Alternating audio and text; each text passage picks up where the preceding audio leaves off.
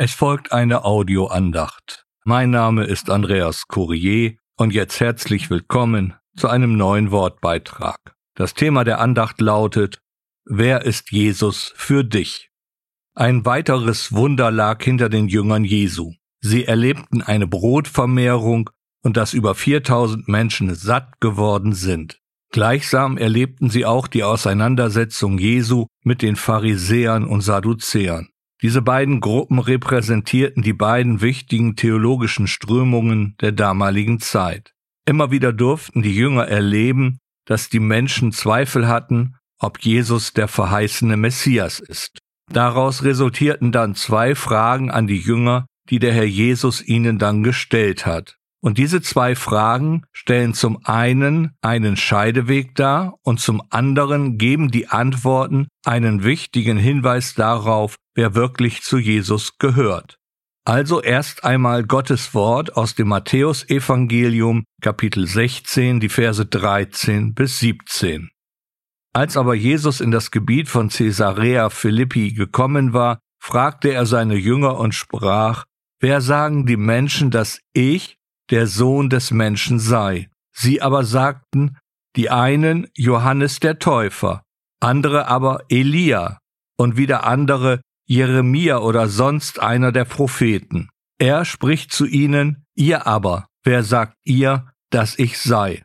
Simon Petrus aber antwortete und sprach, du bist der Christus, der Sohn des lebendigen Gottes. Jesus aber antwortete und sprach zu ihm, Glückselig bist du, Simon Bar Jona, denn Fleisch und Blut haben es dir nicht offenbart, sondern mein Vater, der in den Himmeln ist.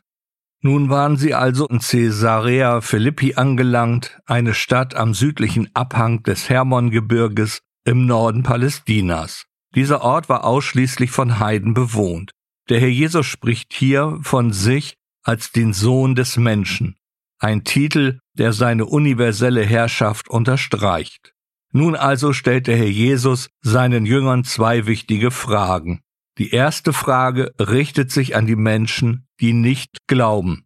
Sie sehen in dem Herrn Jesus nicht den Messias, ihre Antworten sind von einer menschlichen Erwartungshaltung geprägt.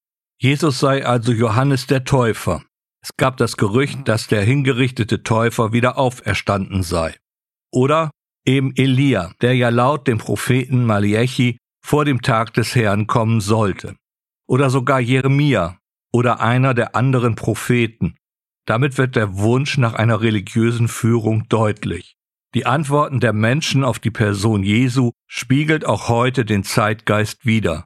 Jesus kann alles sein, nur nicht der Sohn Gottes, der Messias, der Retter und Herr aller Herren, König aller Könige. Prophet, Guru oder ein weiser Mann, das geht in Ordnung. In vielen Kirchen ist Jesus nur eine Legendengestalt, ein Vorbild für einen guten Menschen oder ein Bild für eine trostvolle Hoffnung, letztendlich doch nur eine Karikatur derselben. Aber wehe, man antwortet auf die Frage nach der Person Jesu mit dem Bekenntnis des Petrus. Da gibt es ein Kopfschütteln und ordentlich Gegenwind. Hier scheiden sich wortwörtlich die Geister. Nun richtet sich Jesus mit seiner Frage an seine Jünger, seine Nachfolger. Und Petrus als Wortführer der Jünger gibt die alles entscheidende Antwort. Du bist der Christus, der Sohn des lebendigen Gottes. Kam die Antwort jetzt direkt persönlich von Petrus? Nein. Und das ist jetzt elementar wichtig, hören wir auf das, was der Herr Jesus zu Petrus sagt. Glückselig bist du, Simon, Bar Jona, denn Fleisch und Blut haben es dir nicht offenbart, sondern mein Vater, der in den Himmeln ist. Der Herr Jesus bezeichnet zum einen Petrus als besonders von Gott gesegnet und zum anderen spricht er ihn mit seinem vollen menschlichen Namen an. Simon, der Sohn des Jona. Damit wird deutlich, dass Petrus hier nicht eine herausragende Person ist, sondern ein einfacher, schlichter Mensch. Aber eines ist hier wichtig, die Erkenntnis über die Person Jesu kam nicht aus Petrus seiner eigenen Wahrnehmung, sondern es war eine direkte Offenbarung Gottes. Ein normaler Mensch ist zu einem solchen Bekenntnis nicht fähig. Nur Menschen, die zu Gott gehören, sind in der Lage, dieses Bekenntnis auszusprechen.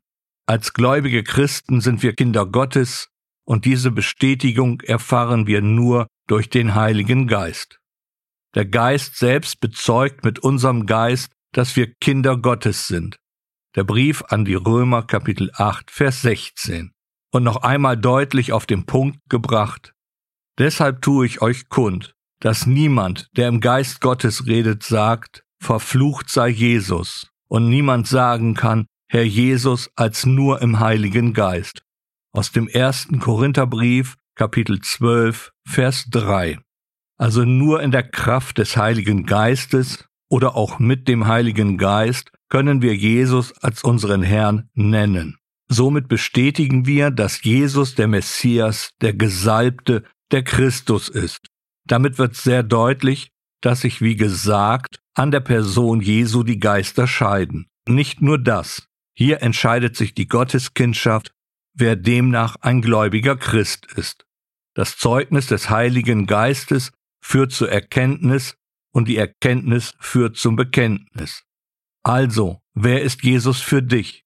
Glückselig oder von Gott gesegnet bist du, wenn du als Antwort sagen kannst, du bist der Christus, der Sohn des lebendigen Gottes. Amen.